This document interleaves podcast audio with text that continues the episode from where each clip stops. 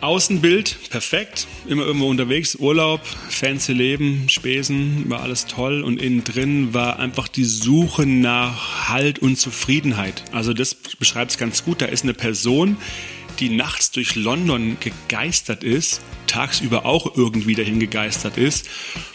Na, was mache ich denn eigentlich hier? Dachte, okay, ich muss von dem Projekt weg, dann wird das alles besser. Nee, das hätte es ja auch nicht geholfen. Ja, ich muss kündigen. Hätte auch nichts geholfen. Hätte es ja alles mitgenommen. Was ich damals gemacht habe, ich habe irgendwann gedacht, okay, so ein bisschen muss ich die Tür mal öffnen. Und habe dann mal um halb fünf nachts, als ich wieder nach Hause kam, meine Frau angerufen, die meinte, oh, was passiert? Meine, hey, Yvonne, äh, ich möchte mal kurz erzählen, was eigentlich, was eigentlich los ist mit mir. Es ist allen Wolken gefallen. Herzlich willkommen zum Working Dad Podcast, in dem es um eines der schönsten und schwersten Themen der Welt geht, Vatersein. Zwischen Elternabend und Business Lunch, zwischen Wickeltisch und Stadion, zwischen Eheromantik und Einkaufslisten. Ganz ehrlich, ich stelle mir wirklich sehr oft die Frage, wie das funktionieren kann. Aber irgendwie klappt es. Die Frage ist nur, wie und geht's nicht auch besser? Ich bin Marius, 40 Jahre alt, Unternehmer, Autor und Vater. Und in diesem Podcast will ich meine Erfahrungen teilen und natürlich auch lernen, wie es die anderen machen. Und wenn du Lust hast, bist du dabei. Ich würde mich freuen. Los geht's. In der heutigen Folge Working Dad Podcast geht es um ein Thema, das immer noch weitgehend ein Tabu ist. Etwas, über das man nicht spricht und wenn, dann nur hinter vorgehaltener Hand. Und vor allem Männer schweigen da gerne drüber. Es geht um das Thema Stress, Erschöpfung und Burnout. Ich hatte das große Glück, jetzt mit einem Mann zu sprechen, der mit seiner eigenen Burnout-Erfahrung aber ganz anders umgeht, nämlich ja offen und sehr, sehr ehrlich. Mein Gast heute im Podcast ist Matthias Kuhlmann. Matthias arbeitet heute bei der Mercedes-Benz Bank und ist als Experte für das Thema Stress in ganz Deutschland unterwegs. Warum? Weil er selber erlebt hat, was es heißt, wenn man sich leer fühlt, ausgebrannt und wenn man nur noch unter größter Anstrengung überhaupt funktioniert. Wir reden über diese Zeit. Matthias hat damals als Unternehmensberater in einem wahren Hochleistungsumfeld gearbeitet. Flughäfen, Hotels, Projekte. So sah sein Alltag über Jahre aus und ja, was nach außen vielleicht wie eine Bilderbuchkarriere aussah, wurde für Matthias eigentlich immer mehr zu einem Kampf. Ein Kampf gegen das zunehmende Gefühl der inneren Leere. Es fällt ihm damals immer schwerer, seiner Arbeit nachzugehen, bis er irgendwann gar nicht mehr kann. Es folgt ein Klinikaufenthalt, währenddem er übrigens erfährt, dass er Vater wird und eine insgesamt elfmonatige Auszeit aus dem Job. Was dann folgt, erzählt er im Podcast. Ja, ich bin sehr nachdenklich aus dem Gespräch gegangen, aber auch mit einer sehr großen Bewunderung und irgendwie auch eine Frische. Ich weiß nicht, die Art und Weise, wie Matthias heute über diese Zeit spricht, passt so gar nicht zu meinem Bild von Burnout. Das ist eher so ein sehr schweres, schweres und dunkles Bild. Aber der Matthias, der redet heute da ganz offen drüber und hat dem Ganzen für, für mich auch nochmal eine ganz andere Note gegeben. Und ja, es gibt eine Stelle im Podcast, die, als ich die jetzt nochmal nachgehört habe, ja, da habe ich mich echt ein bisschen geschämt für mich selber. Ich äh, frage Matthias nämlich so sinngemäß, ob er denn trotz dieser Erfahrung der Schwäche, so habe ich das genannt, heute noch ein starker Vater sein kann. Und ich finde das im Nachgang total daneben von mir.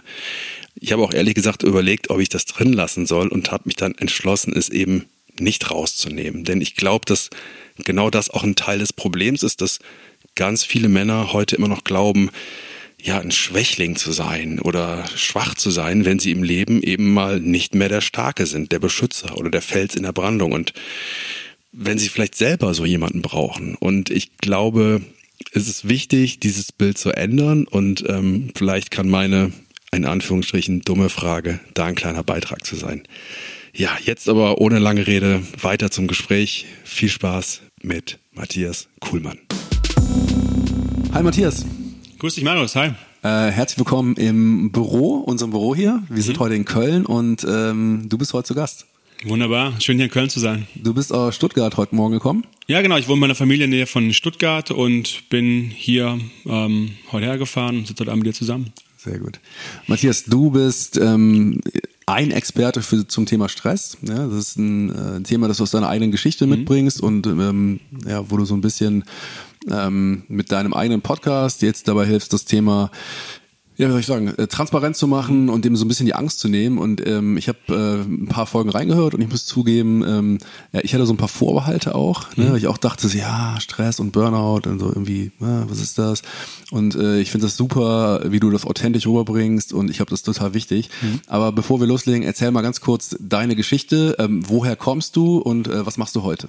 Okay, woher komme ich? Ähm, ja, wenn ich aushole, ähm, komme ich eigentlich aus Ostwestfalen. Bin dann, äh, als ich acht Jahre alt war, an Bodensee gezogen mit meiner Mutter. Dort groß geworden, in Konstanz am Bodensee, zum Studieren nach Stuttgart 2001. Da meine jetzige Frau im Laufe des Studiums kennengelernt. Mhm. Verheiratet seit sieben Jahren, zwei Kinder, bald drei. Und lebe jetzt in der Nähe von Stuttgart, ein bisschen aufs Land rausgezogen und ähm, ja, das ist so wirklich im Schnelldurchlauf meine, meine Biografie. Wie alt sind deine Kinder? Meine Kinder sind, meine Tochter ist jetzt, der wird jetzt fünf, mein Sohn ähm, zweieinhalb. Mhm. Ja, und das dritte Kind kommt im Januar. Ähm, also äh, letztes Trimester jetzt quasi für seine Frau? Ja, genau. Also letztes Trimester, ähm, Woche 32. Ja. Matthias, wenn ich dir jetzt hier gegenüber sitze, sehe ich einen ähm, putzmunteren, strahlenden äh, Typen im, im besten, in seinen besten Jahren. Ich weiß aber auch ähm, gerade durch deinen Podcast, dass du auch eine Zeit hinter dir hattest, in der man wahrscheinlich oder in der du wahrscheinlich gesagt hättest, der Akku ist leer, extrem mhm. leer. Äh, magst du mal ganz kurz erzählen, was das für eine Zeit gewesen ist? Also wie bist du da reingeraten, wenn man das so sagen möchte? Und ähm, wie sah das aus? Ich sag mal so im Auge des Sturms. Im Auge des Sturms, eine super Frage. Die habe ich jetzt auch noch nicht gehört. Also wie sah es im Auge des Sturms aus? Äh, nicht ruhig, äh, wie es häufig bei, bei Hurricanes, bei Stürmen ist. Und das hat mich mein ganzes Leben eigentlich begleitet, diese, dieses Thema Burnout und Depression. Das war für mich nichts Neues. Äh, wurde nur irgendwann super schwer, damit ein Leben zu leben, was funktioniert. Aber sag mal ganz kurz, inwiefern hat sich das ein Leben lang begleitet? Also ich bin zum ersten Mal mit 18, so ungefähr war ich 18 drüber gestolpert, weil ich meine, irgendwas stimmt mit mir nicht. Ich konnte es aber gar nicht so wirklich zuordnen, was damals war. Aber es war so eine Bedrücktheit, so niedergeschlagen und dachte, hä, was, was ist das, was soll das? Ähm, und bin auch zum Arzt und zum Therapeuten und ja, werden Sie mal alt, ne? das wächst sich so raus. Und mhm. ich, nachher dann denke ich, what? Was für eine Antwort ne? Ja, auf die ja, Frage. Ja. Bin dann weiter in meinem Leben, Studium. Und eigentlich viel spannender war nach dem Abi, mein Traum war eigentlich Fluglotse zu werden bei der Flugsicherung. Mein Traum war es, im Center zu sitzen, die Flugzeuge, die auf der auf 30.000 äh, Fuß fliegen, die zu lotsen. Wahnsinns Assessment Center bis in den letzten, letzte Stufe gekommen und die letzten drei Prozent. Und da haben sie mich rausgekickt mit der Begründung, na cool, man, es wird leider nichts, war 20. Hm in Stresssituationen sind sie nicht belastbar genug. Mhm. Jetzt habe ich einen Podcast über Stress und kenne meine Geschichte der mhm. letzten 19 Jahre. Das hat mich da auch schon begleitet. Da haben die auch schon festgestellt im Assessment Center, da ist irgendwas, was den Matthias Kuhlmann festhält. Mhm. Ähm, dann Studium angefangen, Wirtschaftswissenschaften in Stuttgart. Im Studium auch gemerkt, Prüfungen überhaupt nicht mein Ding. Also richtig gut gelernt, Prüfung immer wieder durchgeflogen. Ich meine, irgendwas, was ist denn das Thema? Wo, wo, wo gibt es die Tür, die da aufgehen muss? Da auch wieder geguckt, okay, das kann schon irgendwas Mentales, Psychisches sein. Dort dann wirklich mal auch richtig reinschauen lassen, äh, in mich eine Therapie gemacht und gedacht, ja, das, das war's jetzt dann. Jetzt habe ich den Knoten durchschlagen. War auch okay, bis der Job angefangen hat. 2007 zu Ernst Young, dort in die Beratung rein und das beste Umfeld, um sich selber auszubeuten. Mhm. Weil jeder klopft einem auf die Schulter und alles ist toll, wenn man lange Stunden macht. Dann wird auch das keine Zeit, irgendwas zu hinterfragen. Und so wirklich wüst, wie ich immer sage, wurde es dann eigentlich 2011 mit 31, war ich ein Jahr in London und da ging nichts mehr. Ich habe mich da zu dem Projekt geschleppt, war spannend, London, geile Stadt, aber eigentlich montags morgens zum Flughafen, freitags zurück, oft auch da geblieben in London, war toll.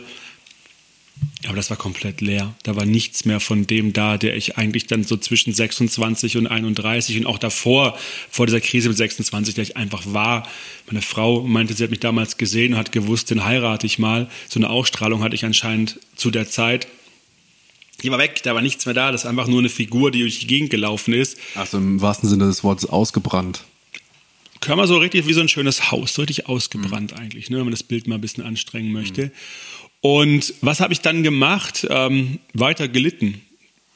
Einfach, es war gar keine Option, irgendwas anderes zu machen. Das fiel einfach alles aus, weil ich müsste dann ja mir äh, die Maske runternehmen, die perfekt gesessen hat. Das war wirklich von mir bis ins Feinste schauspielerisch dargestellt. Aber gib uns mal ganz kurz so einen Einblick in den Matthias von damals, ähm, körperlich. Was war dein Thema? Irgendwie, ich weiß, du hast Kopfschmerzen mhm. sehr viel. Beschreib uns mal so dieses, also wir sehen dich jetzt in deinem geilen Büro in London sitzen, ja, von mhm. außen sieht das aus wie einfach jemand, junger Typ, der da gerade Karriere macht. Was war innen drin? Wie sah das aus? Außenbild, perfekt, immer irgendwo unterwegs, Urlaub, fancy Leben, Spesen, war alles toll und innen drin war einfach die Suche nach Halt und Zufriedenheit. Die war da, diese, diese Suche. Und die Lehre war, ich finde sie eigentlich nur, wenn ich zwei, drei Bier trinke. Hm. Das war das Problem und heute verstehe ich das Thema Alkoholismus auch nochmal ganz anders, weil das für viele eine Flucht ist und wenn sie nicht aufpassen, dann wird das dauerhaft die Befriedigung. Also das beschreibt es ganz gut. Da ist eine Person, die nachts durch London gegeistert ist, tagsüber auch irgendwie dahin gegeistert ist. Na, was mache ich denn eigentlich hier? Hm. Dachte, okay, ich muss von dem Projekt weg, dann wird das alles besser. Nee, das hätte es ja auch nicht geholfen. Ja, ich muss kündigen. Hätte auch nichts geholfen. Ich hätte das ja alles mitgenommen. Was ich damals gemacht habe, ich habe irgendwann gedacht, okay, so ein bisschen muss ich die Tür mal öffnen und habe dann mal um halb fünf nachts als ich wieder nach Hause kam, meine Frau angerufen, die meinte, oh, was passiert? Meine, hey, Yvonne, äh, ich möchte mal kurz erzählen, was eigentlich, was eigentlich los ist mit mir. Das ist allen Wolken gefallen. Die hat auch gar nichts gemerkt, oder? Ja. Sie hat, schon, sie hat schon gemerkt, dass da irgendwas im, im Argen ist und irgendwas, was noch nicht so aufgeräumt ist. Aber in der Zeit, zu Ende 20, Anfang 30, da erst Partys feiern, hoch mhm. im Kurs, mhm. alles okay, auch viel zu trinken ja. und Nächte durchzumachen. Ja. Was bei den anderen ja vielleicht auch so eher der Partygedanke war, mir war es einfach nur geil. Ich muss nicht über irgendwas nachdenken. Für mhm. mich, das habe ich ja nirgendwo gesagt, weil das häufig so, wenn ich merke, okay, die Nacht geht auf drei, vier Uhr, ich meine, scheiße, ich muss bald nach Hause gehen und morgen bin ich wieder nüchtern oder bin wieder in meinem wahren Leben. Das, so sah das in mir mhm. aus. Also nachts zu überlegen, fuck, ich will eigentlich, gar, eigentlich will ich gar nicht nach Hause, weil dann ist ja dieses Leben wieder da. Nur ich hatte überhaupt gar keinen Schlüssel und keine Idee, welche Nummer da eigentlich gerade mit mir gespielt wird. Heute, hm, alles gut, weiß ich das. Aber dieser Anruf, halb fünf, war das erste. Da habe ich meinen bester Freund damals im Flughafen abgeholt und haben auch mal, haben auch mal unterhalten. Ne? Ja, brauchst einen neuen Job, brauchst einen neuen Job. Heute weiß ich, das kam nicht vom Job. Nicht von dem Job. Das hätte mich auch woanders erwischen können und hat mich auch äh, auf anderen Gründen erwischt. Aber das war damals so ähm, 31, genau 2011, 12 äh, Phase bei mir. Du hast gerade gesagt, es kam nicht vom Job. Woher kam es? Es kam aus erlernten Verhaltensmustern aus meiner Kindheit, aus einer teilweise auch sehr schwierigen ähm, Kindheit, sage ich mal. Vieles ist auch gut gewesen, sonst würde ich heute, glaube ich, nicht so da sitzen, wie ich da sitze. Die Wurzeln wurden ja genauso gelegt damals, wie mhm. das, was mich dahin geführt hat. Und was mich dahin geführt hat, war ähm, eine noch nicht so weite Gesellschaft, oder das ist heute auch noch nicht so weit, wie ich mir das wünschen würde, oder nicht den Mut zu haben, als Person aufzustehen und zu sagen, ich kann einfach das Spiel nicht mitspielen. Passt für mich nicht, fällt einfach aus, ich muss noch was anderes suchen. Ich hatte keine Handlungsoption mhm. und habe auch nicht daran geglaubt, dass ich welche entwickeln könnte. Mhm. Sag nur mal ganz kurz, weil die meisten Menschen ja mit dem Thema Burnout und Erschöpfung sowas äh, wie so die 80-Stunden-Woche, mhm ähm, ähm, äh, verbinden, also so wirklich äh, zu viel Arbeits, äh, Workload, sage ich mal. Was war das bei dir genauso oder? Die Workload war nicht wenig, definitiv. Also es war schon so das Beraterleben und äh, habt fünf Jahre auch im Hotel gewohnt, von 2009 bis 2014 in dem Fall, genau wirklich immer Hotel. Da war super viel zu tun, immer befördert worden, immer da irgendwie Top-Performer. Ja, aus einem ganz einfachen Grund. Mein Glaubenssatz war, sei perfekt. Drunter geht's nicht. Drunter ist einfach nicht akzeptabel. Die Nummer funktioniert auch und das macht es mir auch so ein bisschen klar, auch erst jetzt in einem Gespräch mit 19, 18, war so ein Limit, da ging es Richtung Abitur. Mit 26, 27 war wieder so eine Delle. Da ging es Richtung Studienabschluss. Mhm. Äh, und dann habe ich das irgendwie noch auffangen können. Aber mit dem Glaubenssatz, sei perfekt, sei beliebt, sei stark, halte durch. Die drei Kombinationen, das ist wie so ein Cocktail, könnt ihr euch das vorstellen. Wenn ihr mischt, der schmeckt nicht gut. Ähm, ist das Unternehmensberaterleben ähm, schwer auszuhalten, weil je höher man eine Leiter kommt, desto mehr Verantwortung und Delegieren ist auch dann nicht so meins gewesen. Flucht nach oben. Ja, genau. Äh, die, die hilft nur nicht, wenn du diese Glaubenssätze in dir so verankert hast, weil für mich waren Präsentationen beim Kunden wie eine Prüfung. Auf so habe ich auch noch vorbereitet. Das geht Da halt- ging es um dich. da ging es um mich. Und das musste ich aber alles erstmal verstehen. Das ist äh, nur um, um, ging um mein Innerstes, was ich schützen wollte mit diesen Glaubenssätzen. Und das mal loszulassen, zu verstehen, was da eigentlich Sache ist, das war schon, war schon äh, eine harte Nummer. Ja. Jetzt gehen wir ein bisschen in die Zukunft, Mhm. weil du hast gerade beschrieben, du hast dieses Telefonat mit deiner Frau oder damaligen Freundin, weiß ich nicht genau. Damals noch Freundin, ne? Freundin ja genau, jetzt Frau. Mhm. morgens um 5 Uhr. Du in London, sie in Stuttgart. genau. ne? Und ähm, war das so ein Wendepunkt oder wie ging die Geschichte weiter? war der erste Wendepunkt, aber noch nicht die Lösung, ähm, weil ich habe äh, mich geöffnet und sie hatte auch ein ganz anderes Auge dann auf mich. Also da war dann irgendwie, ich gehe mit den Kollegen noch mal ein Bier trinken, wirklich nur ein Bier oder haust danach wieder alleine ab? Ne? Also das war auch das, was ich gebraucht habe, so ein bisschen von außen jemand, der auf mich achtet. Habe aber immer noch drei Jahre gebraucht, bis ich es gecheckt habe. Das Projekt in London war vorbei, dann kam das nächste Projekt, wo ich viel unterwegs war wieder mehr Verantwortung und der Matthias macht es schon. Und dann war, war noch eine nächste Situation. Meine Frau und ich sitzen donnerstags abends bei unserem Stammtisch. Wir haben so etabliert, ich komme ne, von irgendwo her, Freitag oder Sam Donnerstag. Wir haben uns immer zu zweit verabredet, sind irgendwo hin. Und dann meine ich, geil, das Projekt ist vorbei. Es kommt das nächste große, wurde gewonnen, und aber da bin ich diesmal nicht dabei. Währenddem ich das sage, klingelt um 19.42 Uhr mein Handy. Und mein Chef ist dran. Matthias hat schon gehört, neues Projekt, meine ich, ja, ja. Nicht so, aber ohne mich gedacht, ja, du wirst da die zentrale Rolle übernehmen. Ich habe ja gesagt. Oh. Genau. Also das ist nochmal so, ne, Ja. das hat nochmal eine Runde gebraucht. Ja. Und das war aber das letzte Projekt. Das ging dann nochmal sechs, sieben Monate und dann bin ich im April 2014 zum Arzt. Woran hast du gemerkt, dass es ähm, nicht mehr weitergeht? Du hast, du hast in deinem Podcast erzählt, das drin schön, dass du das anfangs so ein bisschen selber kuriert hast mit Aspirin Ja. ne, und mit so Hausmittelchen. Ähm, wann war der Punkt, wo du gemerkt hast, so ähm, Matthias, ich kann hier nichts mehr fixen, ich muss wirklich einen großen, eine große Veränderung ähm, herbeiführen? indem ich dem, spannend eigentlich, indem ich dem sei perfekt mir selber nicht mehr gerecht werden konnte, indem ich festgestellt habe, das, was ich hier machen soll, bei dem großen Projekt geht nur, indem ich mir die besten Leute um mich rumscharre, die für mich die Arbeit machen und ich quasi der Typ bin, der vermeintlich die Entscheidungen trifft. Das habe ich gerade noch hinbekommen. Also du hast so eine Kulisse aufgebaut Ja, klar. eigentlich. Schönes Theaterstück. Das, das habe ich gedacht, was mache ich denn eigentlich hier? Stelle ich mir extrem anstrengend vor, das aufrechtzuerhalten. Ist es. Es ist super anstrengend, ein Team von 100 Leuten auch dann zu motivieren, wenn man selber eigentlich gar nicht mehr kann. Und ich habe einfach gemerkt, ich will das Leben nicht mehr leben. Ich will das einfach nicht mehr, koste es, was es wolle. So war meine Gedanke damals. Heute bin ich total dankbar ähm, und bin dann nach Hause, wieder donnerstags, und habe gemeint, ich mache nichts mehr. Gehe zum Arzt. Und dann ähm, hat der Arzt dich direkt weitergeleitet in die Klinik. Nein, Nein, aber das, der hat dir zumindest ans Herz gelegt, äh, nicht nur eine kurze Auszeit zu machen, sondern das mal äh, grundlegend aufzuarbeiten. Sag mal ganz kurz, ähm, ich will jetzt nicht so ganz auf den kompletten Klinikaufenthalt eingehen. Was hast du in der Zeit über dich gelernt? Also wie bist du da rausgegangen aus der, aus der Klinik wieder? Als komplett neuer Matthias? Als einer, der die Betriebsanleitung jetzt endlich in die Hand bekommen hat zu sich selber?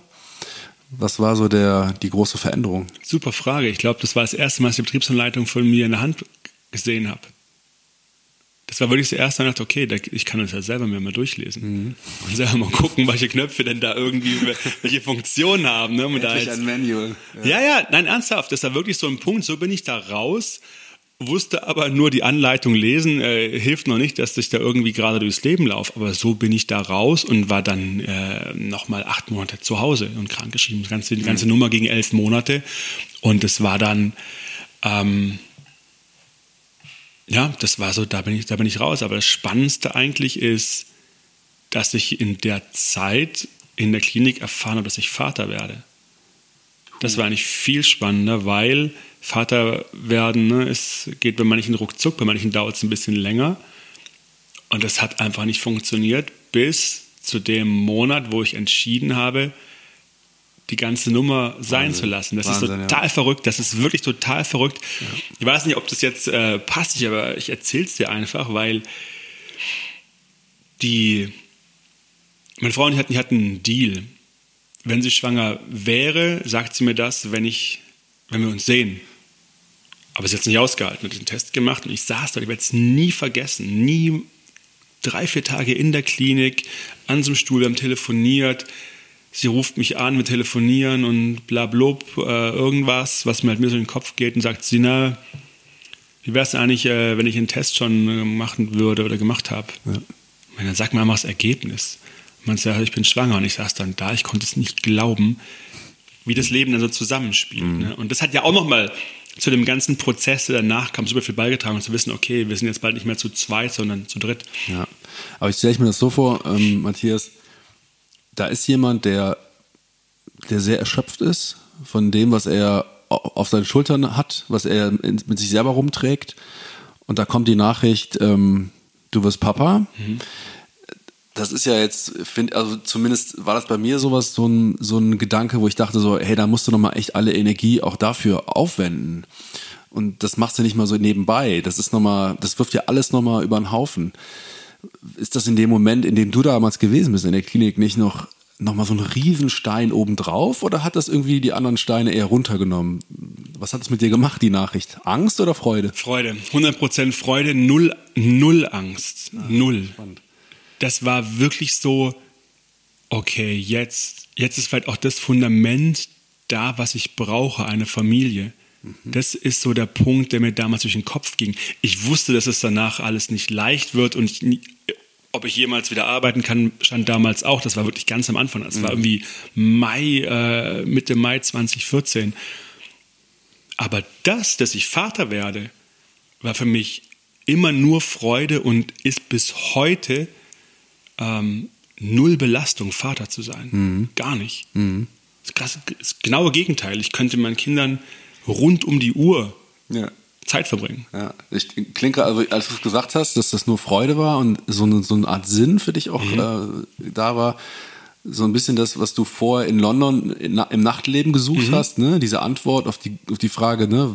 Das, was, warum mhm. und wozu, mhm. dass das jetzt da war. Ähm, ich mache mal, ich gehe noch mal ein bisschen weiter in die Zukunft. Ähm, du hast ja eben gesagt, dass einer deiner so prägenden Glaubenssätze auch war, ich muss perfekt sein. Mhm. Ich weiß das von vielen Vätern, dass wenn die die Nachricht haben, sie werden Vater, dass die da auch so ein bisschen so eine Art Perfektionismus entwickeln und so ein perfekter Papi werden mhm. wollen. Wie gehst du denn mit diesem Glaubenssatz? Ich weiß jetzt nicht, ob der, ob der noch aktiv ist, mhm. ob du den komplett ablegen konntest, aber wie gehst du denn mit diesem Anspruch ähm, in deine Vaterrolle rein? Mhm.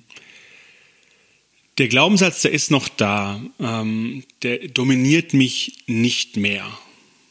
Es gibt Phasen, ja, da merke ich das, dass der sehr stark ist. Ähm, in meiner Vaterrolle perfekt zu sein, hilft mir, dass es keinen perfekten Vater gibt.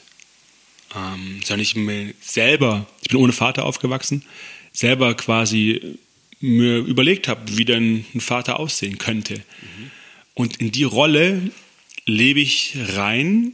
Und wenn ich Fehler mache, meinen Kindern gegenüber, ähm, oder Sachen passieren, die mir nicht gefallen, reden meine Frau und ich da ganz offen drüber. Wir haben eine, das kommt aus der Zeit von damals, sage ich jetzt schon, ne? mhm. wo ich da mal äh, halb fünf angerufen habe und auch davor haben wir schon mal viel gesprochen. Ja. Äh, wir haben eine super offene Kommunikation, was Kindererziehung angeht und ich bin da nicht nur der Vater, der da irgendwie Kohle anschleppt, was wir auch so bewusst entschieden haben, das mhm. Rollenbild so zu leben, weil meine mhm. Frau super gern Mama ist und vielleicht nochmal einen kleinen Satz. Nein, ich kann nicht 24 Stunden mit meinen Kindern Zeit verbringen, ich merke das. War die Idealvorstellung von mir zu sagen, okay, ich mache mal richtig lange Elternzeit. Ich merke, mir fehlt an was. Mir fehlt die Arbeit, mhm. mir fehlt das andere, wenn ich arbeiten gehe, auch wenn ich viel arbeite und das hauptberuflich, Nebenberuf, was ich alles so mache, bin ich teilweise gelassener, als wenn ich nur zu Hause bin. Mhm. Das ist immer so zu dem Thema, äh, ja, ich könnte 24 Stunden, ja. ähm, aber zu dem perfekten Vater, das ist wirklich wie auch in der Arbeitswelt und jetzt zu akzeptieren, ich gebe mein Bestmögliches. Ja, und das ist dann okay. Und wenn es eben was, was nicht okay ist, meine Tochter, die ist jetzt, äh, die ist jetzt vier oder wird jetzt fünf, die checkt es ja komplett, wenn ich mir daneben liege, mit dem, ja. was ich sage. Ja. Da auch hinzugehen und sagen, hey, es tut mir leid. Ja. Ich finde das ähm, ganz spannend, wenn man so ein bisschen in dieser Coaching-Welt unterwegs ist, wie wir beide, dann lernt man ja, wie mächtig solche Glaubenssätze sind. Mhm. Ne? Und man lernt auch, glaube ich, relativ schnell, dass Eltern einen großen Beitrag daran haben, mhm. dass man diese Glaubenssätze mit sich rumschleppt. Und ähm, viele müssen wirklich sehr, sehr viel Kraft und auch Zeit ihres Lebens investieren, dieses Gepäck wieder loszuwerden. Mhm. Ich finde das für mich selber manchmal ganz erschreckend, dass ich, was ich ausrichten kann. Ja. Und ähm, habe aber gleichzeitig auch das Gefühl, dass mir das trotzdem passiert, dass ich natürlich auch Glaubenssätze in die Welt entlasse. Ähm, wie machst du das für dich? Hast du da eine besondere Sensibilität jetzt im Umgang mit deinen Kindern und versuchst du denen möglichst gar keine Glaubenssätze mitzugeben oder vielleicht positive? Hast du da irgendwie eine Haltung zu oder ist es eher sowas, wo du sagst, da achte ich gar nicht drauf? Da habe ich, eine, hab ich eine Haltung zu und zwar ist mir, das, ist mir das echt bewusst, was wir und auch bewusst geworden jetzt im Laufe der letzten fünf Jahre, was wir als, auch als Väter, ähm, wenn wir uns da richtig ne, in die Familie einbringen, für auswirken können, positiv wie negativ. Mhm. Und meine Tochter und ich ähm, haben ein ganz anderes Verhältnis wie mein Sohn und ich. Mein Sohn ist eher mit meiner Frau sehr stark verbandelt. Ähm, da komme ich, vielleicht auch im Alter, noch ganz schwer irgendwie so da rein. Aber meine Tochter muss ich teilweise wirklich aufpassen, was ich sage. Auch äh, neulich war so eine Szene, ich habe heute andere Schuhe an, aber ich habe ähm, weiße Adidas. Ähm, sie wollte nur diese Schuhe für sich kaufen. Mhm. Dachte ich, okay, krass, äh, vielleicht haben wir auch dann gekauft, alles gut. Aber da dann eben zu gucken, okay, was, was lebe ich denn vor? Wie mhm. gehe ich, wie gehe ich denn ins Leben raus? Ähm, ich denke, meine, meine Tochter sieht schon, dass ich ein sehr konsequenter Mensch bin in dem, was ich mache, auch wie ich zu Hause bin. Das versuche auch immer wieder mal abzuschichten, um dann nicht einfach so streng zu sein. Aber es ist mir ja. klar, weil ich bin sehr, sehr konsequent in dem. Aber was ich sie ermutige ist, in dem, wie sie auch spricht, wenn sie sagt, oh, ich bin doof, ich kann das nicht, meine ich, nein, nicht, du kannst es noch nicht. Ich ermutige sie sehr stark dazu, an sich, an ihre Stärken auch zu glauben. wenn sie sagt, ein Beispiel, sie möchte jetzt zu den Löschdrachen der Freiwilligen Feuerwehr, dann sage ich, dann gehen wir dahin. Mhm. Ja, sie möchte es angucken, mal hier, dann gehen wir dahin. Mhm. Ballett ist ihr Ding. Sie möchte gerne mal reiten, dann gucke ich, dass das irgendwie funktioniert.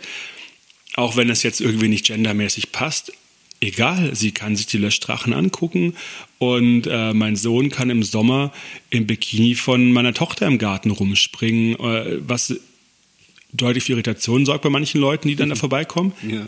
Mir egal, weil sie sollen ihren Weg gehen. Oder ich lebe vegetarisch. Meine Tochter möchte gern äh, Salami essen und auf die Pizza Schinken. Dann ja. kann sie das Leben, äh, das Essen und dann später im Leben entscheiden, ja. was dann ihres ist. Ja so klassische Glaubenssätze, die ja so anfangen mit du musst, ne, oder du darfst, mhm. ne. Ich finde es total schwer, ne, weil du in der Erziehung einerseits natürlich immer solche Dinge anlegst oder die rutschen irgendwie raus, ne. Und äh, gleichzeitig aber auch irgendwie einfach sich klar zu machen, so, boah, damit legen wir den jetzt echt was in den Rucksack rein, ne, mhm. ne, was wirklich, wirklich auch kaputt machen kann. Finde ich total schwer. Sag mal ganz kurz, ähm, Matthias, du hast ähm, als Experte für Stress auch viel mit Leuten zu tun, die wo ich jetzt mal sagen würde, äh, salopp, ähm, wo es mehr um den Alltagsstress geht. Ja. Ne? Also es ist mehr als dieser Alltagsstress, mhm. sondern es ist eine grundlegende Erschöpfung. Welchen, welche großen Themen siehst du in Familien und vielleicht auch gerade bei Vätern? Was sind so die großen äh, Kriterien? Weil ich meine, ehrlich gesagt, äh, Familie ist ja nicht nur Glück und äh, ein mhm. Quell der Freude, sondern auch ganz oft ein Faktor für Stress. Ähm, ich sehe da Riesenthemen in dem in, der, in, der, in dem Austausch mit allen meinen Freunden, die glaube jetzt fast alle Väter sind, ähm, und die reden auch sehr offen mit mir über ihre Themen, weil sie wissen, dass ich da auch mal ein Ohr für habe und vielleicht auch ein anderes Gespür. Ähm, als Vater, wenn du diese Rolle leben willst, was ich 100% will, hast du, wenn du nicht die entsprechende Frau auch dafür hast, die das auch akzeptiert, ein Riesenthema, weil äh, das schon, je nachdem wie deine, deine Frau, Partnerin, wie auch immer, ne, da ge, geprägt wurde, sie das Heft des Handelns in der Hand hat und auch klar sagt, was jetzt mit der Windel passieren soll und was äh, zu kalt ist und wie darunter springen geht nicht. Ähm, das ist so das eine ne, im Alltag, mhm. aber auch, und das sehe ich auch ganz stark bei mir, ähm, immer, ich möchte es gern allen Beteiligten recht machen. Das fängt von dem an meiner Arbeit, ne, die ich mache, ähm, dann auch rechtzeitig zu Hause zu sein, die Kinder ins Bett zu bringen, mhm. morgens noch zu sehen und irgendwie auch mehr zu machen als nur am Wochenende. Also da ist wirklich ein riesiges Spannungsfeld und was für mich ein riesiges Thema war, auch die Beziehung, die Ehe nicht einfach da ausschleichen zu lassen.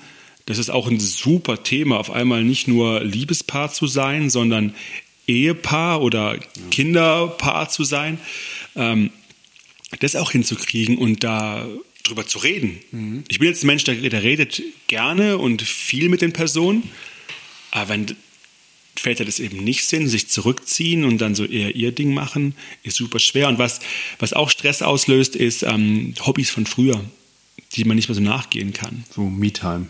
Ja, genau. Mhm. Logisch. Also ich gehe immer noch äh, gerne ins Stadion, äh, regelmäßig. Das kriegen meine Frau und ich auch alles gedealt. Ähm, aber das sind, das sind super viele Themen, die, die Stress auslösen. Und ich finde, da hilft äh, wirklich die Kommunikation untereinander, sich nicht zurückziehen, weil das macht es nicht besser, auch wenn es weit ungewohnt ist, darüber zu sprechen. Und sich für sich einfach mal klar zu machen, wo möchte ich denn eigentlich hin als Vater? Was möchte ich persönlich erreichen? Erreichen Anführungszeichen um da einfach Klarheit zu schaffen, weil häufig ist dieser Stress entsteht, weil das Ganze diffus ist und zwischen diesen verschiedenen Rollen auch nicht ganz klar ist, wer macht da was. Und so haben meine Frau und ich ziemlich klar aufgeteilt, wer was wie macht, wo ich auch durch Einkaufen oder was auch immer unterstützen kann, auch wenn ich nicht zu Hause bin. Und da kann man schon, kann man schon Sachen klären. Mhm. Wie ist denn euer Modell so in Kürze? Also du hast gerade schon anklingen lassen, mhm. du bist jetzt nicht der äh, Papa, der ähm, abends um sieben nach Hause kommt, aber sagt, dafür sind die Brötchen auf dem Tisch. So, ähm, du willst schon einen aktiven Anteil daran haben. Wie habt ihr euch? Ähm, wie ist euer Deal, der von deiner Frau und dir? Der Deal, der ist so, dass meine Frau, die war früher, ähm, als ich noch bei Ernst Young war, war sie bei PwC, also das gleiche in Orange, auch unterwegs gewesen und ist dann raus und hat dann, ähm, für sie war immer klar, für sie war klar, ihre Berufung ist Mama sein. Mhm. Und das habe ich das spüre ich auch. Und das, das ist so mit allem, was da zu Hause auch an Stress entsteht, weil Mama sein ist ja nicht irgendwie alles rosa. Ne? Aber sie möchte für die Kinder da sein.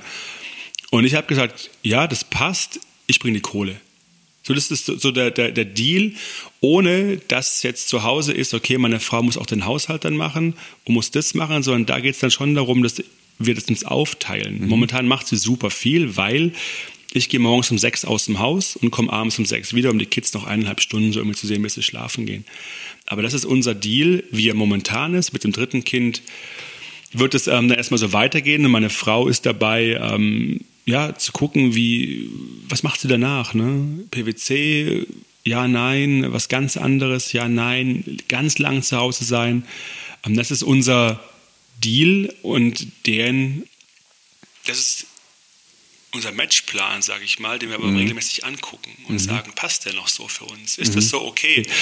Jetzt zum Beispiel, dritte Kind kommt, ich gehe vier Wochen äh, in Elternzeit, wenn das Kind da ist, dann gehe ich fünf Monate auf, in Teilzeit auf 30 Stunden runter, weil ich einfach mehr bei der Family sein will. Ich will nicht nur die Kinder so kurz sehen, ähm, wohl wissen, dass es finanziell dann weniger ist, aber immer noch zu dem Leben reicht, was wir uns vorstellen, weil Kinder, die haben wir jetzt. Mhm die Zeit zwischen 1 bis 10, die möchte ich wahrnehmen, auch wenn es dann mir die Zeit ist, bis ich irgendwie dann 50 irgendwo bin. Ja. Aber das ist mir super wichtig und mir auch ganz klar als Priorität. Deswegen habe ich da auch gefühlt weniger Stress. Ja.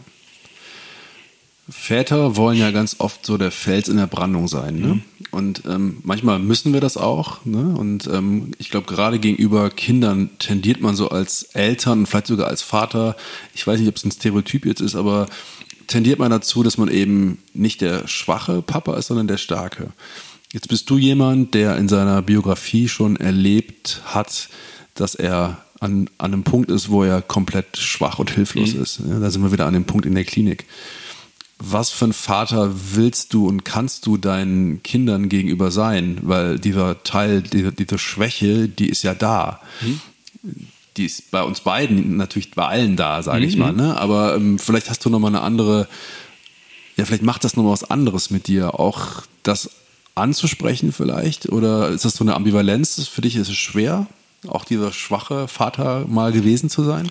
Für mich hat äh, das retrospektiv betrachtet nichts mit Schwäche damals zu tun gehabt, sondern ich habe das für mich klar eingeordnet als Teil ähm, meines Lebens und dass ich heute so hier vor dir sitzen kann, wie ich da sitze. Ohne die Erfahrung wäre ich nicht die Person, die ich heute bin und ich, ich mag mein Leben. Es ist, ist unfassbar, ne? also diese, dieses Lebensgefühl zu haben.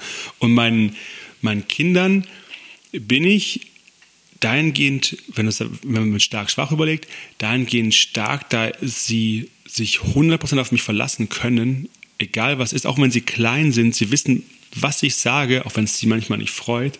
Das ist dann so. Mhm. Ähm, meine Frau ist dann immer so, hey, überleg nochmal, ist es wirklich ne, notwendig? Also sie ist da wirklich die Person, die mich dann da auch nochmal wirklich unterstützt. Und finde ich, das ist unfassbar, ne, so eine Frau zu haben.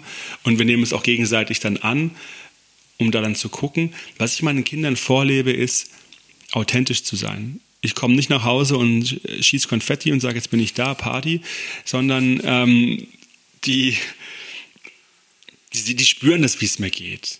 Das merkt meine Tochter besonders, die ist sehr sensibel. Das ist mir, das sehe ich heute schon, ne, mit ihren vier, fünf Jahren, was das Thema, was gebe ich ihr für Glaubenssätze mit, für mich manchmal so ein bisschen, das fühlt sich ja für mich manchmal schwer an, zu überlegen, mhm. okay, sie soll andersrum meine Familienhistorie ist nicht ganz leicht und ich bin, das ist mein Ziel im Leben, der Letzte, der die Nummer mitschleppt. Mhm. Danach hört es auf. Mhm. Wohl wissend, dass aufgrund der Schwangerschaft von meiner, also meine Tochter, äh, äh, meine Frau schwanger war, meine Tochter, sie ja auch mitbekommen hat, dass da irgendwas komisch ist. Mhm. Meine Tochter wird so ein bisschen noch mitkriegen, aber das für mich ist das vorbei. Mhm. Das ist mein Ziel in meinem Leben, das ist meine Vision, dass ich das hinkriege. Deswegen bin ich da auch so hinterher hinter dem Thema. Aber wichtig ist, ich gebe meinen Kindern mit, auch als Vater, einfach authentisch zu sein, auch mal weinen zu können, ähm, auch mal beschützend unterwegs zu sein. Wir hatten als Familie auch schon schwierige Erlebnisse ähm, ähm, Richtung Naturkatastrophe, wo wir einfach stark sein mussten. Was war das? Ähm, wir waren letztes Jahr auf Bali und sind nach, äh, nach Lombok gefahren und ähm, haben zwei schwere Erdbeben erlebt mhm. mit Tsunami-Warnung. Mhm. Ich bin mit meiner Tochter auf dem Arm um unser Leben gerannt. Ähm, sie war drei und mein Sohn kurz gerade eins. Die Nummer hat uns, uns geprägt, ähm, meine Frau und mich. Und da am Tag nach diesem Erdbeben, wo wir gesagt haben, okay, das war das zweite Erdbeben in einer Woche, jetzt gehen wir. Da war ich der Starke. Da habe ich einfach geguckt, ich muss Flüge organisieren, ich muss, ich bin, meine Frau bleibt bei den Kindern mhm. und ich bin da mit dem Roller irgendwo durchgefahren, um das, das klarzukriegen. Also da bin ich schon noch dann der Mann, ne, der dann einfach dann sagt, das ist jetzt meine Aufgabe. Ähm, und das haben meine Kinder auch dann, dann wahrnehmen ne? und auch so, so spüren. Das gleiche auch mein Sohn, der auch dann mich als Vater so wahrnimmt, wie er ist. Und da wird nicht irgendwie gesagt, das macht man nicht als Mann, das macht nur die Frau. Oder wenn also Sprüche auch von meiner Tochter schon manchmal kommen in die Richtung gehen, dass meine Frau ist und das machen soll, das kann genauso gut ich machen. Das ja. ist nicht was, was meine Frau machen muss. Ja, ja. Ähm, wie waren die Reaktionen so des Umfelds damals? Äh, du hast das ja gerade schon total schön gesagt, wie du das für dich selber eingeordnet hast und wie du mit dem Thema auch, also du gehst total offen damit um, du bist mit dem Podcast unterwegs und du teilst deine Geschichte ja wirklich ganz transparent. Hast du das ähm, in deinem Umfeld, damals vom Arbeitgeber, von Freunden, von Familie, hast du das überall als, ja, oder wie hast du es aufgenommen? Oder wie wurdest du aufgenommen? Spannende Szene, erster Tag wieder zurück bei der Arbeit. Eine Person freut sich unwahrscheinlich, mich wiederzusehen. Bei mir war die Freude eher nicht so ausgeprägt. Und ich wurde komplett überfallen ich wollte aber erstmal nur in mein Büro kommen, hatte mir einen Kaffee geholt, ich werde es nie vergessen, will den Kaffee abstellen. Also ein Glas kann ich hinstellen, aber der Kaffee ist mir komplett, das war meine erste Aktion im Büro, der Kaffee ist komplett über den ganzen Schreibtisch gelaufen. Das war mein erster Tag wieder bei der Arbeit. Also die, die ersten Minuten hatte meine Jacke noch an. Ja. und dachte, okay, mein Plan war, da offen mit umzugehen. Wer mich fragt, warum ich weg war, der kriegt die ehrliche Antwort und nicht Rücken oder irgendwas. Ähm, und wer mehr wissen will, der kriegt auch die ganze Geschichte. Und ich bin damit super gefahren. Deswegen mache ich auch heute meine Coaching und den Podcast, weil ich gemerkt habe, oh, das kommt bei den Leuten irgendwie an.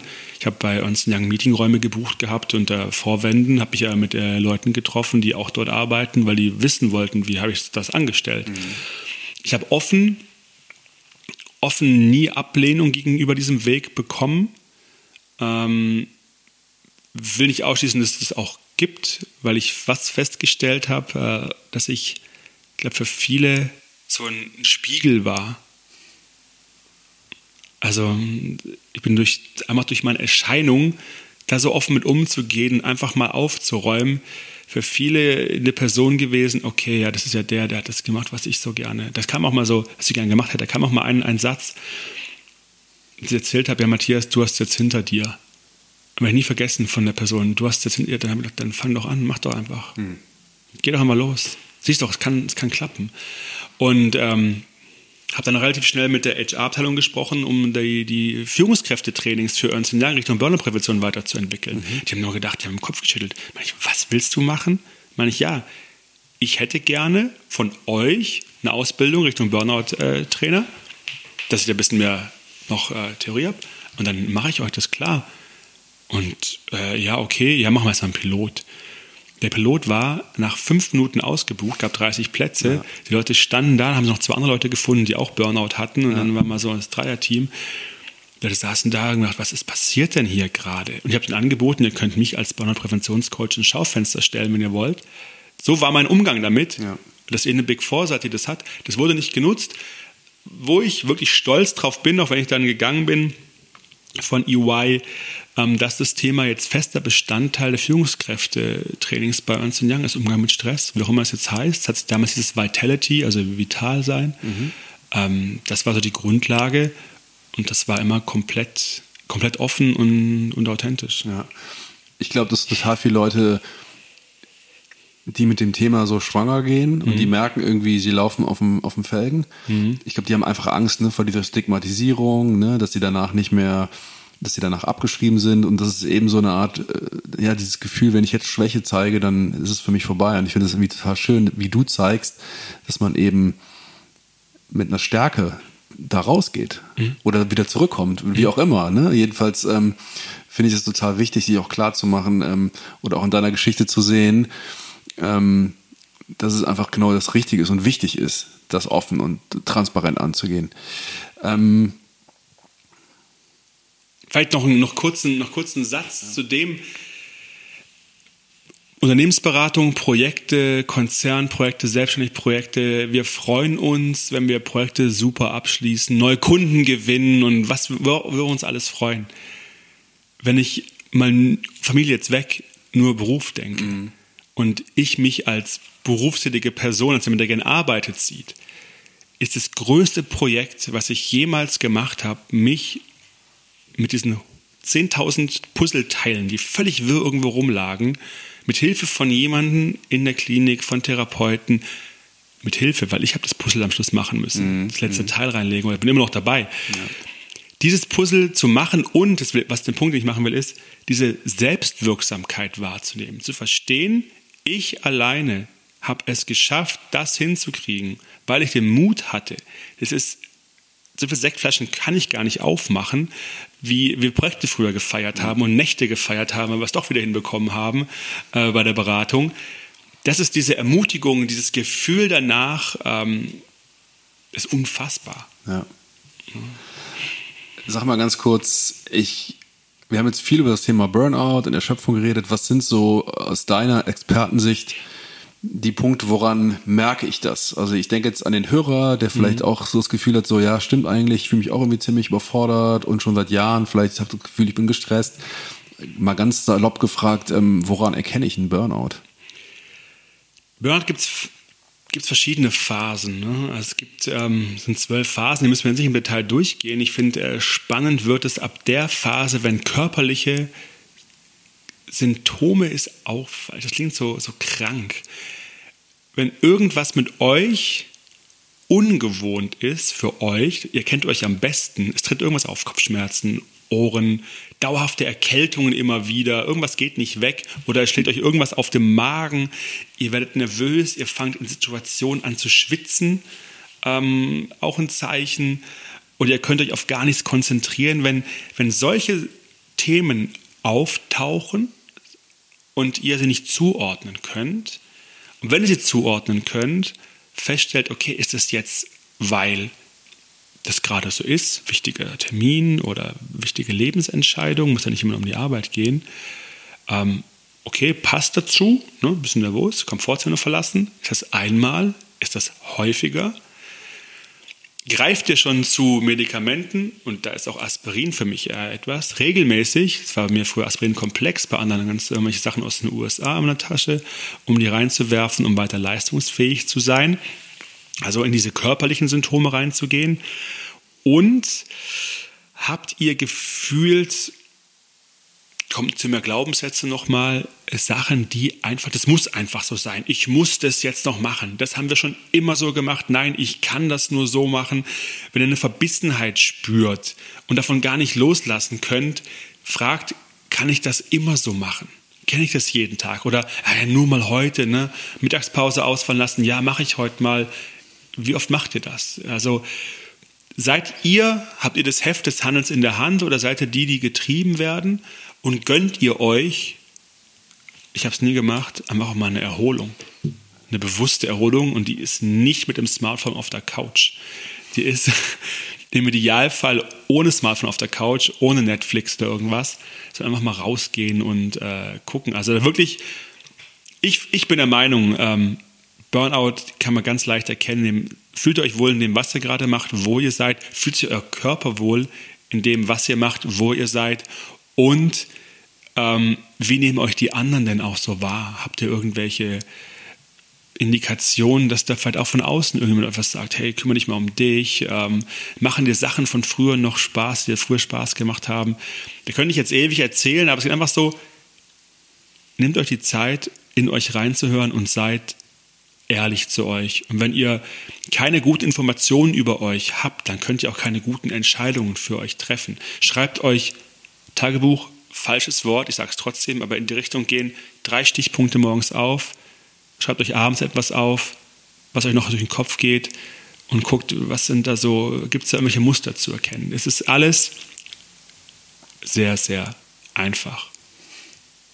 Meine Meinung, äh, wenn man früh genug anfängt. Mhm. Matthias, du als Stressexperte, sag mal ganz kurz jetzt noch was Handfestes für den Alltag. Mhm. Und da bin ich jetzt nicht bei demjenigen, der ähm, äh, eine klinische Indikation hat, sondern mhm. bei dem ganz normalen, ja. in Anführungsstrichen gestressten. Was sind so drei Tipps oder Hacks für dich, von denen du, ne, mit denen du eine gute Erfahrung gemacht hast, bei dir äh, auch runterzufahren? Wir haben eben das schöne Bild vom Tacho gehabt. Das Tacho ist im roten Bereich. Ich merke das. Was sind so drei Methoden oder Ansätze, die du kennst, die für dich funktionieren? Mhm. Also erstmal schauen, warum ist der Tacho im roten Bereich? Das, das erstmal klar rausfinden. Was stresst mich eigentlich gerade? Machen wir große Begriffe, Arbeit, privat. Da mal reinzugucken, was bei der Arbeit, was privat. Da so ein bisschen runterzugehen in den Baum, um zu gucken, okay, wo ist denn die Ursache? Mach ein Beispiel, oft sind es E-Mails, die uns stressen, die da irgendwie reinkommen oder Sachen, die nicht erledigt sind. Und wir können, egal ob äh, selbstständig oder irgendwo angestellt, die Arbeit ist nie vorbei. Findet, Tipp Nummer eins, findet abends einen sauberen Abschluss und schreibt euch auf mit den Sachen, die ihr morgens als nächstes anfangen möchtet. Ich mache das jeden Tag. Das ist eine Routine bei mir geworden. Mhm. Ich schreibe mir die drei Punkte auf, die ich morgen starten möchte. Sei es die E-Mail A an den, sei es das an den, oder ist es einfach nur, schreibe mir nur Mails einfach auf. Einfach mhm. durch meine Mails nochmal gehen, wenn noch was offen ist. Ich fahre nach Hause und ich bin raus. Ähm, das ist so, so der erste Punkt. Wenn es privat ist, da ist es häufiger ein bisschen schwieriger, weil da vielleicht auch ausgesprochene Konflikte irgendwo sind. Löst eure Konflikte, weil die super viel Energie fressen, die ihr woanders gebrauchen könnt. Schiebt es nicht auf die lange Bank, alles super tolle Sprüche, die ich hier sage, aber ich meine, geht in die, in, das, in die Kommunikation mit den Personen rein und ähm, ja, klärt die ganzen Sachen. Also man kann das Ganze instrumentell angehen, instrumentelles Stressmanagement dich anders zu organisieren, mhm. ne, Zeit anders einteilen, die Aufgaben verschieden priorisieren, Sachen delegieren. Da gibt es super viel. Also man kann da instrumentell reingehen, man kann kognitiv emotional reingehen, das ist an den Glaubenssätzen mal reinzugehen. Und äh, ich werfe jetzt einfach mal den Pfeil und ich weiß, ich werde werd eine hohe Zahl treffen. Fangt mal mit sei perfekt an. Den haben wir so schön eingeimpft bekommen ja. und überlegt mal, wo für euch Perfektion das Maß der Dinge ist. Und auch hier ganz wichtig, da wurde ich in meinen ersten Trainings bei Ernst Young wurde ich überrannt, weil alle, ja Matthias, du kannst doch hier nicht stehen und sagen, sei perfekt, sollen wir sein lassen. Da habe ich richtig rudern müssen in den Workshops, um zu erklären, es geht nicht darum, Fehler zu machen. Stress neu denken passiert in dem Raum zwischen perfekt und ich mache nur Fehler. Mhm. Da mittendrin passiert das neue Denken. Und schaut mal, wo reicht denn, was ihr gerade macht? Ne? Also geht, packt euch einen Glaubenssatz, sei perfekt, sei beliebt und guckt mal, wo könnte auch mal mal Nein sagen, wenn es ums Beliebtsein geht. Und dann der dritte, dritte Bereich, Erholung, regenerativ vorzugehen. Und auch da bewusst nicht Smartphone raus, ich hole mich mal kurz am Smartphone, sondern mal in die Gegenwelt zu gehen, nicht Bildschirmarbeit, in die Gegenwelt reinzugehen, mal irgendwo hinzusetzen. Und ich bin da ganz ehrlich, fällt mir auch super schwer. Ähm, nicht immer was zu hören, vielleicht im Auto, sondern einfach mal zu fahren ähm, und sich mit neuen Techniken versorgen. Die Technik ist Meditation, Technik ist Achtsamkeit. Achtsamkeit heißt nicht, ich muss meditieren. Achtsam heißt, bewusst hier jetzt im Podcast-Interview zu sitzen und nicht daraus zu gucken, da, da blinkt es irgendwo. Ne? Das lenkt mich gerade so ein bisschen ab. Mhm. Aber bewusst da zu sein, wo ich bin. Ähm, und das Thema Achtsamkeit ist ein bisschen abgedroschen. Ich finde es aber trotzdem einer der wesentlichen Schlüssel, war auch meiner, um da einfach nochmal reinzugehen, bewusst im Hier und Jetzt zu sein. Cool, super. Ähm, super hilfreiche Tipps sehr ähm, ganzheitlich, glaube ich, ne? Und ähm, finde ich auch nochmal sehr praxisnah. Vielen Dank, Matthias. Ähm, drei schnelle Fragen zum Schluss. Äh, Frage Nummer eins. Was möchtest du deinen Kindern hinterlassen? Also es kann ein Gefühl sein, äh, auch vielleicht ein positiver Glaubenssatz, ja? Also was möchtest du deinen Kindern hinterlassen? Ich bin mir selbst genug. Das ist das, was meine Kinder für sich mitnehmen sollen. Ich bin mir selbst genug mit dem Glaubenssatz, mit dem Gedanken ist für sie im Leben, für meine Kinder alles möglich. Mhm. Also ich brauche nicht noch irgendwas von außen, eine Bestätigung oder noch irgendeinen anderen Menschen, sondern ich. Genau, also ja. ich brauche nicht von extern die ganze Zeit irgendwelche Reize. Ähm, ich brauche nicht von extern die ganze Zeit die Bestätigung, wie toll ich bin. Mhm. Ähm, sie sind sich selbst genug. Sie haben alles in sich, was sie fürs Leben benötigen. Ähm, das möchte ich meinen Kindern gerne mitgeben. Cool. Ähm, dann vervollständige bitte den Satz, seitdem ich Vater bin. Das ist zu einfach, aber es passt, macht das Leben einen Sinn.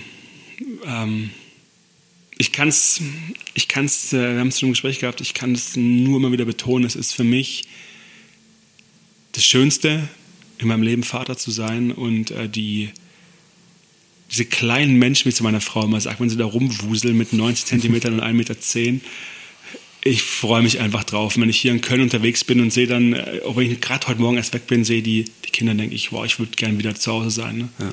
Wobei ich sie auch total genieße. Ja. Und ähm, eine Sache, die du von deinen Kindern gelernt hast? das ist wirklich eine gute Frage. Also ich habe von meinen Kindern gelernt, ähm, ich sage, also die erste, die mir in, in, in den Kopf kam, war, was für ein unfassbarer Spiegel meine Kinder sind, was mein Verhalten angeht. Ich bin noch, also das, was ich. Und was äh, freust du dich über das, was du da siehst im Spiegel? Ja, weil, weil ich ich hab's äh, lieben gelernt. Also durch diese ganze Erfahrung, ich sage auch, ich wäre ohne diese Erfahrung wäre ich heute kein Vater. Das hätte aber nicht funktioniert. Das, was ich dort über mich gelernt habe und was mir Leute ähm, in, in der Therapie beigebracht haben, nähergebracht haben, das zeigen meine Kinder mir täglich, was ich eigentlich teilweise da mache. Ne? Und deswegen so dankbar, dieses, ja. diesen Spiegel jeden Tag zu haben. Und ja. sie bringen mir eine Leichtigkeit in mein Leben. Was ich für einen Quatsch mit denen machen kann, ist einfach wunderbar. Schön, super. Matthias, vielen Dank für die Offenheit vor allem. Ich glaube, das ist das ähm, wertvollste Geschenk, das du tatsächlich geben kannst, deine Geschichte zu teilen. Ähm, vielen Dank für die konkreten Tipps, ne, die du gegeben hast. Das fand ich wirklich sehr cool. Ähm, Und alles Gute für das dritte Kind. Ne? Januar hast du gesagt, kommt es? Mitte Januar ist Termin, genau. Junge oder Mädchen? Wir lassen uns diesmal überraschen. Ach nein. Doch. Oh, bewundernswert. Okay, das lösen wir dann erst in ein paar Monaten Genau. auf. Okay, danke, dass du da warst. Marius, vielen Dank für die Zeit. Super, hat Spaß gemacht. Das war Matthias Kuhlmann. Wenn du mehr von ihm hören willst, dann solltest du dir unbedingt seinen Podcast Stress neu denken anhören oder auf seine Website gehen www.matthiaskuhlmann.de. Übrigens, wir haben die Folge vor Weihnachten aufgenommen. Das erklärt auch die äh, Erkältung. Und äh, Matthias ist übrigens inzwischen Vater geworden. Das kannst du dir alles angucken bei Instagram. Alle Infos dazu in den Show Notes und da findest du natürlich auch alle Kontaktdaten zu mir. Ja, das war's für diese Folge. Schön, dass du dabei warst. Wäre cool, wenn du auch in 14 Tagen wieder dabei bist und auf Play drückst. Bis dahin wünsche ich dir alles Gute. Mach's gut. Bis dann. Tschüss.